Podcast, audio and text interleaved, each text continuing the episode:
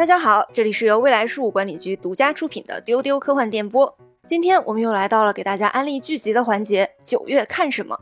我是今天的主持人小静。今天跟我一起来安利剧集的有思敏、Meg Valen m e n d e l i n 大家好。还有悠悠。大家好，今天我们会提到三部剧集：《龙之家族》《力量之戒》，还有《星战》的衍生剧《安多》，还有一部《指环王》相关的音乐剧《雷西安之歌》。我们还会推荐电影《不 Nope》，以及2018年的一部关于女性权益的印度电影《护垫侠》。首先，我们来看大家都追得很开心的一部剧，就是《龙之家族》。耶、一个真香的典型的代表。是的太好看了，太好看了。这部剧是《权力的游戏》的衍生剧，一共有十集，现在已经播出过半了。从第一集到现在，一直都是呃口碑在高开高走。嗯，IMDB 上面这个剧的每一集的单集评分都是在八分以上的。我是从开头那个龙出现的时候，我就已经被征服了。我是第二集，就是那个雷拉公主，她骑着龙去找她叔叔的时候，我就被他的演技给征服到了。而我是一个在暗中默默观察的神秘博士粉丝。对，这个剧跟《神秘博士》有着千丝万缕的联系。对，我知道你们都会有这一天的，因为就在十几年前，在马特·史密斯刚开始接演神秘博士的时候，他也经历了这样一个过程，就是一开始大家就不接受这个人不是博士，一集之后真香，他就是我心中的博士。对他把那个王子演得非常的好。嗯因为现在呃，我们是更新到第五集了。然后《龙之家族》我看完第五集之后，我特别震惊的是，王后阿丽森她穿了一条非常重要的裙子。呃，无论是从这个电视剧当时的那个情节，还是它背后的，甚至于是原著的深意来说，这件裙子都是非常重要的。呃，剧组呢就特别为这条裙子啊花了一个月的时间去做，包括从选材到制作它的颜色，然后应该我看着他们应该是手工做的。嗯为了凸显阿丽丝王后她穿着这个裙子的那个样子，他们把那一幕的所有的其他成员全部换成了就是更加朴素的颜色，对然后以确保阿丽森在那一幕是最惊艳的。至于这一身绿裙子有什么深意呢？哎，欢迎你去看原著，或者期待剧集接下来的发展。我们从这个裙子的细节也能看出，这个剧是真的非常的用心。嗯，那其他还有什么有趣的细节吗？在第五集中，海蛇它的家我觉得很有意思。哦啊，对，它的家呢，因为这个海蛇啊，它的名字叫克里斯，就是剧里面那位海政大臣。它的这个厅堂呢，是一个叫做九行厅的地方。这个九行厅是很有讲究的，因为他曾经出海九次，并且从这九次的航海冒险中打拼积累了很多财富。然后从他的厅堂的这个设计中，我们就能看出海蛇这个人的人物经历。比如说，他那条特别长的那个螺旋形状的楼梯是剧组。拿木头在那儿敲，就是把它设计出来的。可能是我自己的一个分析啊。他们除了那个悬梯以外，还有墙壁啊这些，他们都用了螺旋形状或者稍微流线一点的形状，因为是想跟他航海家的身份进行一个呼应，因为他跟海洋、跟水走得很近。然后、哦对，然后你再看他的那个厅堂里面的壁画，首先他们用的是大海的颜色，然后那个壁画呢画的特别精致，画的是一艘巨大的海上的船，然后就放在那个这个厅堂最瞩目的这样的一个位置。那个场景的细节，说真的，我看。电视的时候没有注意到那么多，但是当我看这个幕后的时候啊，幕后花絮分享，我看他们就是一点一点的把这些道具做起来，真的是很不容易。他们在很用心的在设计这个场景，不仅仅是因为、OK 我们要搞华丽一点，怎么怎么样，而是说他们有真的在想这个场景跟人物内心的关系是什么。其实这个九行厅是其实就是代表了海蛇这个人，嗯，嗯，我觉得很厉害。不光是这些啊，首先是编剧很用心，然后布景很用心，演员也很用心。嗯这里边有一种语言是这个作者乔治·马丁创造出来的，叫瓦雷利亚语。每次雷尼拉和戴蒙说起这种特殊的语言的时候，我都有一种啊汗毛倒立的感觉。嗯，这两位演员，这的确是演得非常好，说这个语言说得非常流畅。然后我觉得雷拉和戴蒙他们两个会经常使用这个，而且是仅限于他们两个之间，就是我和你之间的我俩多一门加密通话，对，也也不能说是外语，这应该是他们的母语了。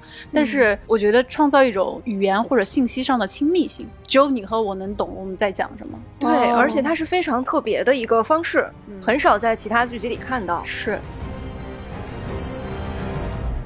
接下来我们要提到的一个剧集，也是一个大制作，而且也有一些自己独创的语言，它就是《指环王》的改编剧集《力量之戒》。对，现在《指环王：力量之戒》这个剧集是每周五更新一次，然后每次到了这个时间，我们整个办公室就开始围观四民。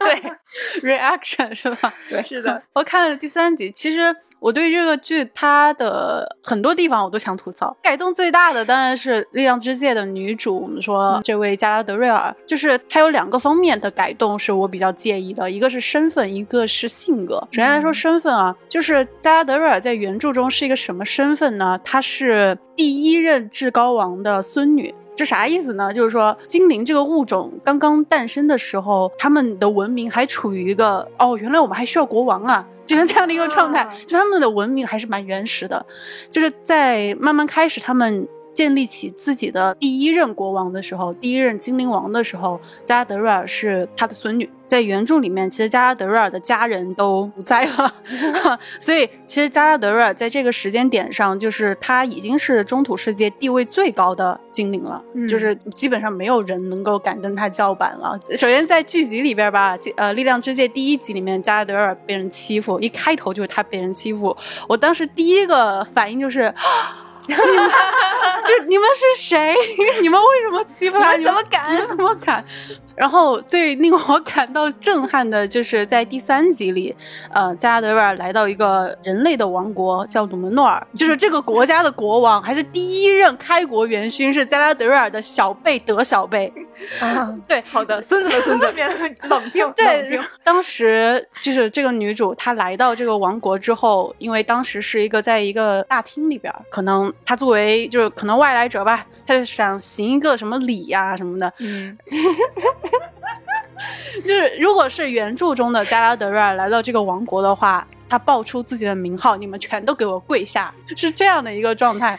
所以就是说，《力量之戒》它对于人物的设定和人物关系，其实是整个换了一套逻辑，这个是让我比较震撼的一点。四面大大说着说着，血压已经开始升高，声音提高了八度。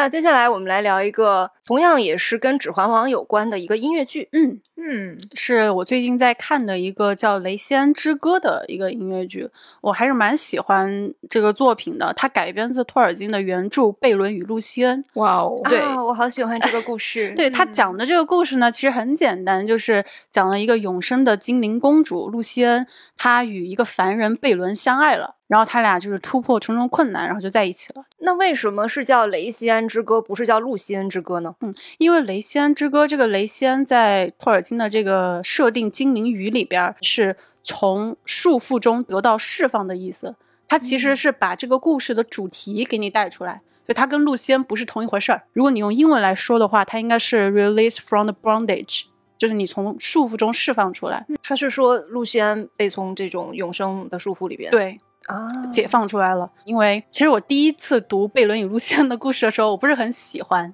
也不是很理解露西恩。呢、因为呃，露西恩首先她是精灵，那么她的无论是身体还是心灵还是智慧，都比贝伦要高远很多很多。嗯然后再加上她还是精灵公主，就非常尊贵的一个地位了。但是我看这个音乐剧的时候，因为这个音乐剧它属于从原作中改编过来的二次创作嘛，所以它会加入一些台词啊什么的。在这个音乐剧《雷西安之歌》里面，露西安有一句话特别感动我，呃，当然他是唱出来了啊。他说：“歌唱爱情的是你，爱已让我们永远平等。”爱让我们平等。，对对，我当时这句话很触动我，然后我就琢磨，我就想，就是我觉得可能我作为一个现代人哈，我对于情感的感受是你的能力，我的能力，你配得上我吗？我配得上你吗？我是这样来考虑的。嗯但是我觉得可能托尔金他想说的是，贝伦和露西恩他们已经平等了，因为他们对彼此的这种爱是真切的。有很多人说托尔金很复古啊，其实我并不认同，就是说它是一种纯粹的回到古代去，而是他在超越现代。去追求一种更高远、更纯粹的爱与隽永，所以我当时看到这个音乐剧的时候，陆先唱的这个歌词的时候，特别感动我。而且这个歌词不是别人唱的，这歌词是陆先唱的。当一个精灵在说“爱已让我们永远平等”的时候，那真的是永远。接下来要聊的又是一部非常经典的剧集的衍生剧，也就是《安多》。嗯，安多是星战电影《侠盗一号》的衍生剧，现在是三集连播。看了之后，我太兴奋了，这是我目前为止看到的最好看的星战剧集，没哎，有之一。我我有一个疑问，它比嗯《曼达洛人》还好看吗？比《曼达洛人》还好看。真的啊，嗯好棒啊！可是它没有尤达宝宝啊。啊，那确实它没有这个噱头，所以嗯他可能就是不会是像呃曼达洛人那种就到达了一种出圈的如此火爆的呃这种程度。你可以把它看作一个比较高分的小众剧来看。嗯，之前我听悠悠安利，然后我就去豆瓣上看了一下，结果发现《安多》这个剧只有三百多个评分。现在四百多了，我哦天！哪！我天啊！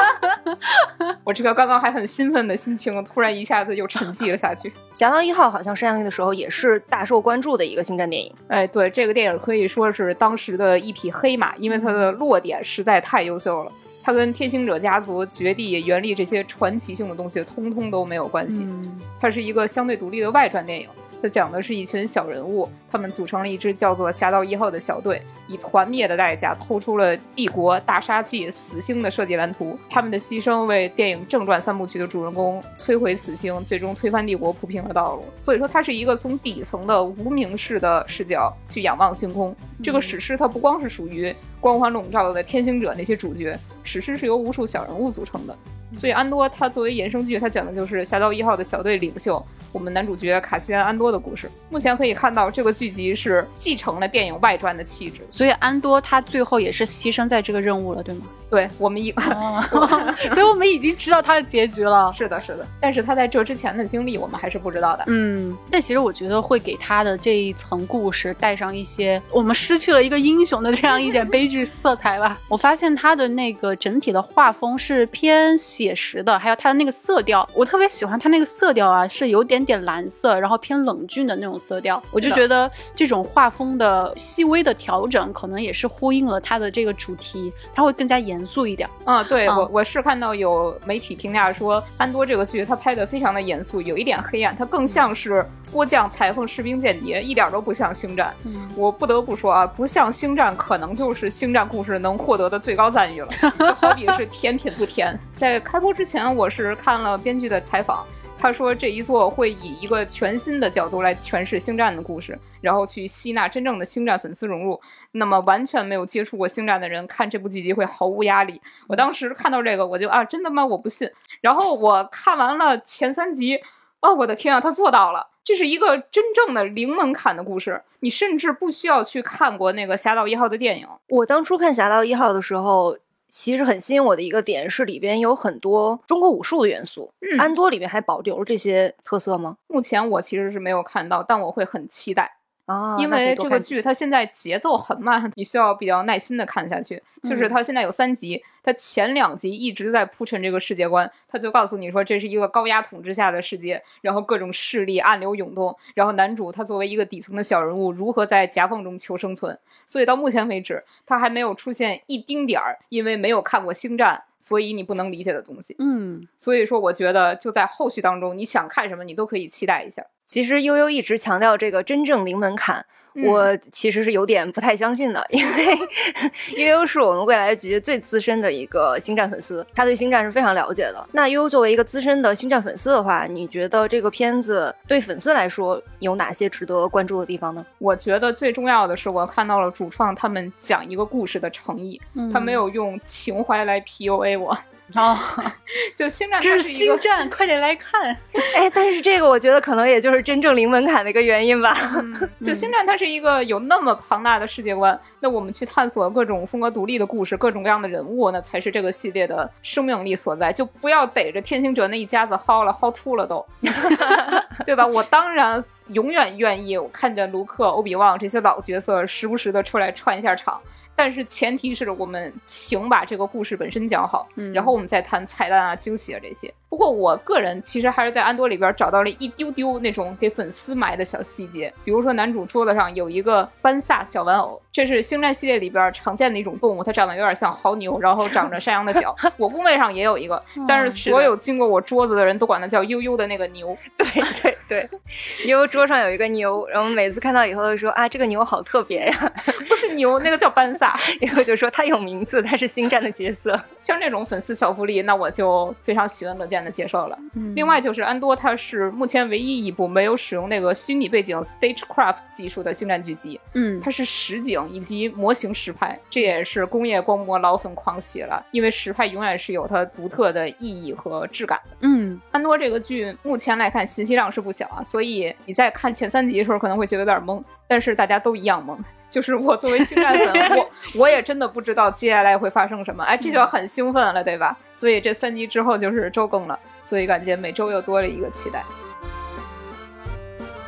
接下来我们进入电影推荐环节。嗯，第一个就是我们大家都看了的，也都非常喜欢的一个电影，就是《Nope》，它的中文翻译是“不”。这是一个科幻惊悚电影，现在豆瓣评分是六点九分。这部片子我从预告片的时候就已经开始非常期待了，因为他的导演是乔丹皮尔，嗯也就是《逃出绝命镇》的那个导演。嗯，很有名。对，他是非常非常善于拍这种惊悚片的。他的预告片就是在一个广大的一个农场上，一对黑人父子正骑马，然后年轻的儿子正在回屋的时候，突然就一个阴影就是飘过，天上就掉下来一个什么东西。我当时看预告片的时候就觉得非常的吸引人，就觉得这个预告片实在是太魔性了，有很多彩色的充气人在那里狂舞，然后天空还下起血雨，还有那种像。有点像 UFO，但是又有点像古神的那种诡异巨物从天而降。也是一个克系片呢。对，看那个预告片的时候，你就难以想象到底是一个什么样的故事啊！我看完电影也是觉得非常的满意，然后我就发现看了大家的评价以后，我就发现它有很多种食 用方式，实用实用方式吃的方式是吗？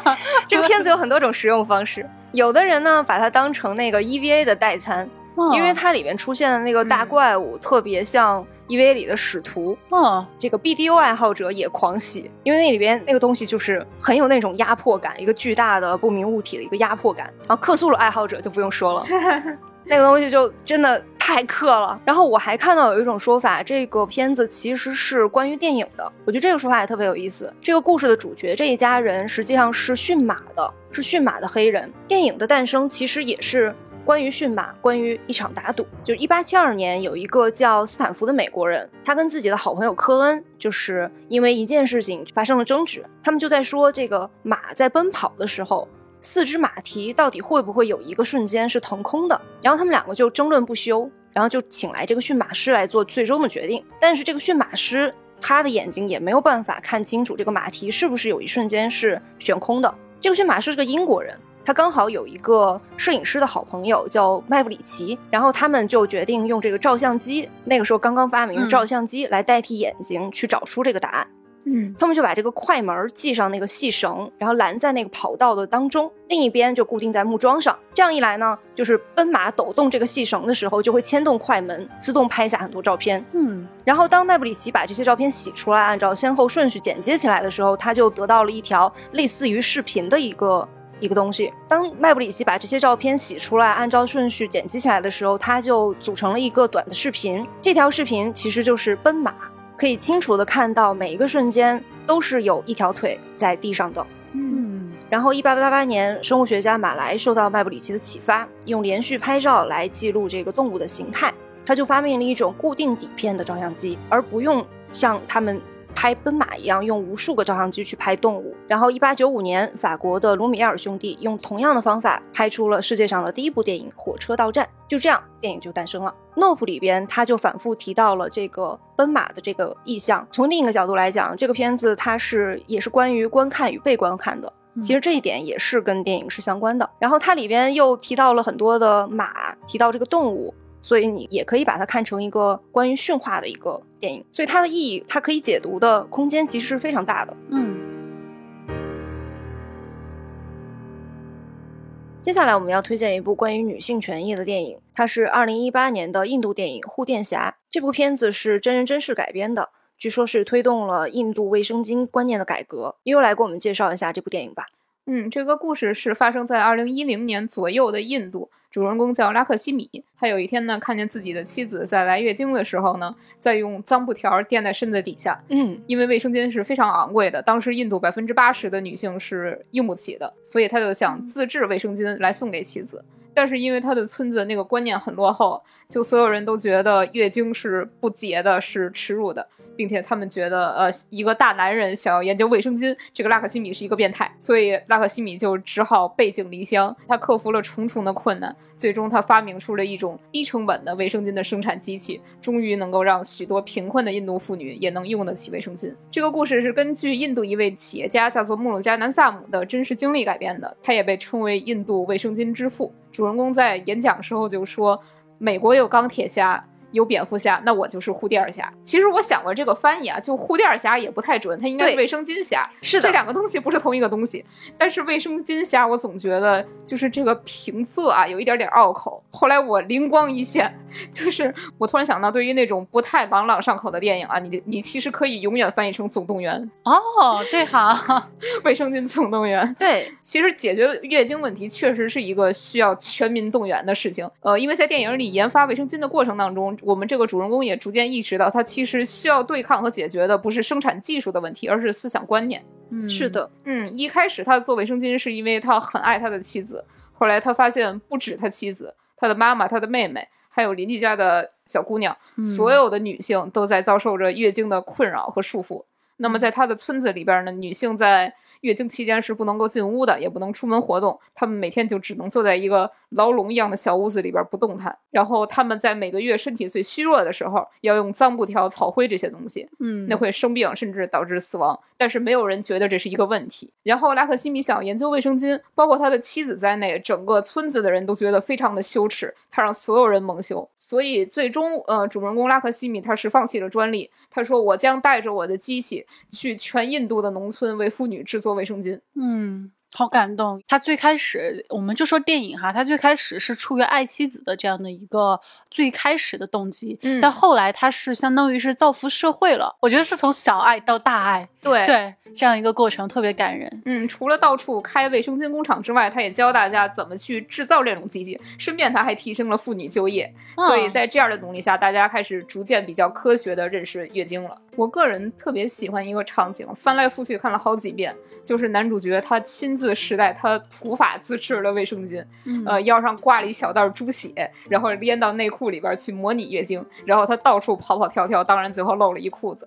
这个场景虽然说好笑，但是也笑不出来，因为所有女性都经历过，或者说在经期要一直为此提心吊胆。电影里给这一段配了一个又燃又神圣的 BGM，一个小人物他在以一种滑稽的方式，在以矢志不渝的信念干着一件伟大的事情，嗯，也是一种质朴的一种纯粹的方式，嗯在做一件很踏实的一件事情，真的在为这个社会做更好的事情。对很多人他没有意识到卫生巾是女生的一个必须的一个花费，很多人就不能相信说现在还有人用不起卫生巾，但其实这个是确确实实是存在的一个情况。之前就关注到有人在说网络上的这个散装卫生巾的安全问题，然后我自己也去查了一下，我发现这个拼多多上的散装卫生巾一百片只要不到十块钱，嗯。嗯。它的销售量也还是非常大的，有很多的商家都可能是有这个十万加以上的销量，所以你就可以看到这个东西它并不是一个离我们很远的话题。嗯。这其实不光是一个经济上的问题，呃，也不光是健康的问题，就是即使在中国，即使在城市里，可能很多女生也还是有这种月经的羞耻。很多人会喜欢把来月经叫倒霉了，或者是叫来大姨妈，但是其实这个并没有什么可羞耻的，这只是我们的一种生理现象。嗯。大多数女生其实也有过一种经历，就是你突然来月经了，然后你手头并没有卫生巾，所以你要管别人去借，你只好说你有没有带那个，嗯嗯然后你 用手去画一个方块来表示这是卫生巾，然后你们之间在传递这个卫生巾的时候，要通过袖子或者说是一个黑色的塑料袋。嗯，呃，我想起我们丢丢之前讲女性友谊的那一期，前辈他分享过一个故事，他说他走在路上，然后他来月经了，就第一次，而且他走在路上，嗯然后就周围好像应该是没有呃亲人或者朋友的陪伴的，但是他来月经了，他不知道怎么回事儿，他特别困惑。然后这个时候有一个路过的一个阿姨就跟他说：“啊，小妹妹，你这个是怎么怎么回事？你是来月经了，你是第一次，没关系，不要怕，这很正常的，我来给你。”这个卫生巾，我来教你怎么做，没关系，不要怕啊，没没事儿。然后前辈就说到，这个是其实是很积极的一种方式，去告诉孩子说不要怕，这个不是羞耻的事情，是很好的一种教育方式。我觉得也扣回今天我们的主题，就是我们不要去被这种观念给蒙蔽了，这个事情不是一个羞耻的事情。其实生理期只是一种很正常的一个女性的一个现象啊。我们除了卫生巾之外，也还有月经杯、棉条之类的选择。我希望所有的女孩子都能够正视这种发生在我们自己身上的一个生理现象。最后又来到了我们久违的念留言的环节，在小宇宙上二百四十八期，皮克斯、星战、利刃出鞘续集一大堆。迪士尼为何爱找美人演反派这一期的下面，未来之星给我们留言说，两年前的丢丢在前辈和老千爆料局长很迷盖尔加朵的时候，提到有网友评论说，把盖尔加朵的照片放在影院屏幕上放一百二十分钟，他也愿意看。我想说，让丢丢的女主播们随便聊家常，聊一百二十分钟，我也愿意听。我天啊，这确实是一款穿透无聊与压抑的有趣电波。相较于每一期充实的内容，主播们在做自己喜欢的事的快乐与热情更能感染到我。哦，谢谢你，谢谢。谢谢未来之星对我们的鼓励。我自己听我自己一百二十分钟的话，我可能都受不了。我自己听我自己五分钟、五秒钟，我都受不了。其实我们每一次录完都是非常忐忑的，每一次都觉得自己没有说好，每一次都觉得可以说的更好。然后这位朋友在后面还写到哈，说节目中分享了无数科幻有关的内容。他说他今天突然明白，对他来说，丢丢就是一部科幻剧。想一想还蛮有趣的，有一部科幻剧全部都是科幻迷在聊天儿，还挺好玩。是啊，对啊，就是套娃，就是科幻迷在聊天，在聊科幻的东西。嗯，还有一位朋友叫做祥野与春天的熊。也是在同一期播客下面留言，他说《丁满鹏鹏历险记》真的非常的好看，而且吃虫子镜头贼多，看的巨爽。原、啊原来吗？我从来没有想过有人会以这样的角度去看《丁满鹏鹏历险记》，幸好局长现在不在这儿啊，我很开心，原来也有人喜欢吃虫子呀！啊啊！啊！这原来是这样的吗？啊，这个朋友他的视角还是非常的有趣的。在丢丢新书《去往另一颗星球》的中二，呃也就是丢丢的第二百四十五期，有一位叫松月栗子的朋友，他给我们发来一条超级长的评论。确实，首先谢谢，真的特别感谢，因为你的评论非常非常的可以说仔细了，然后我们真的很真的每一个字都读完了。他提到说，你们还会经常推送其他方面的内容，像是之前讲日本的一个动画电影，反映科技和人的关系，还要讲魔界里面的精灵一族，包括这一期节目，单看标题没有很吸引我，因为我不是那种偏好嘛，但点进去才发现节目好棒，哎呀，真的是很开心，因为魔界讲精灵那一集，就是也是我自己讲的很开心的，因为那一集确实我有认真的整理思路，然后塞很多干货进去，希望给大家带来知识性的同时，也带来趣味性，希望大家能听得开心，所以非常非常的高兴，就听到你也听得开心。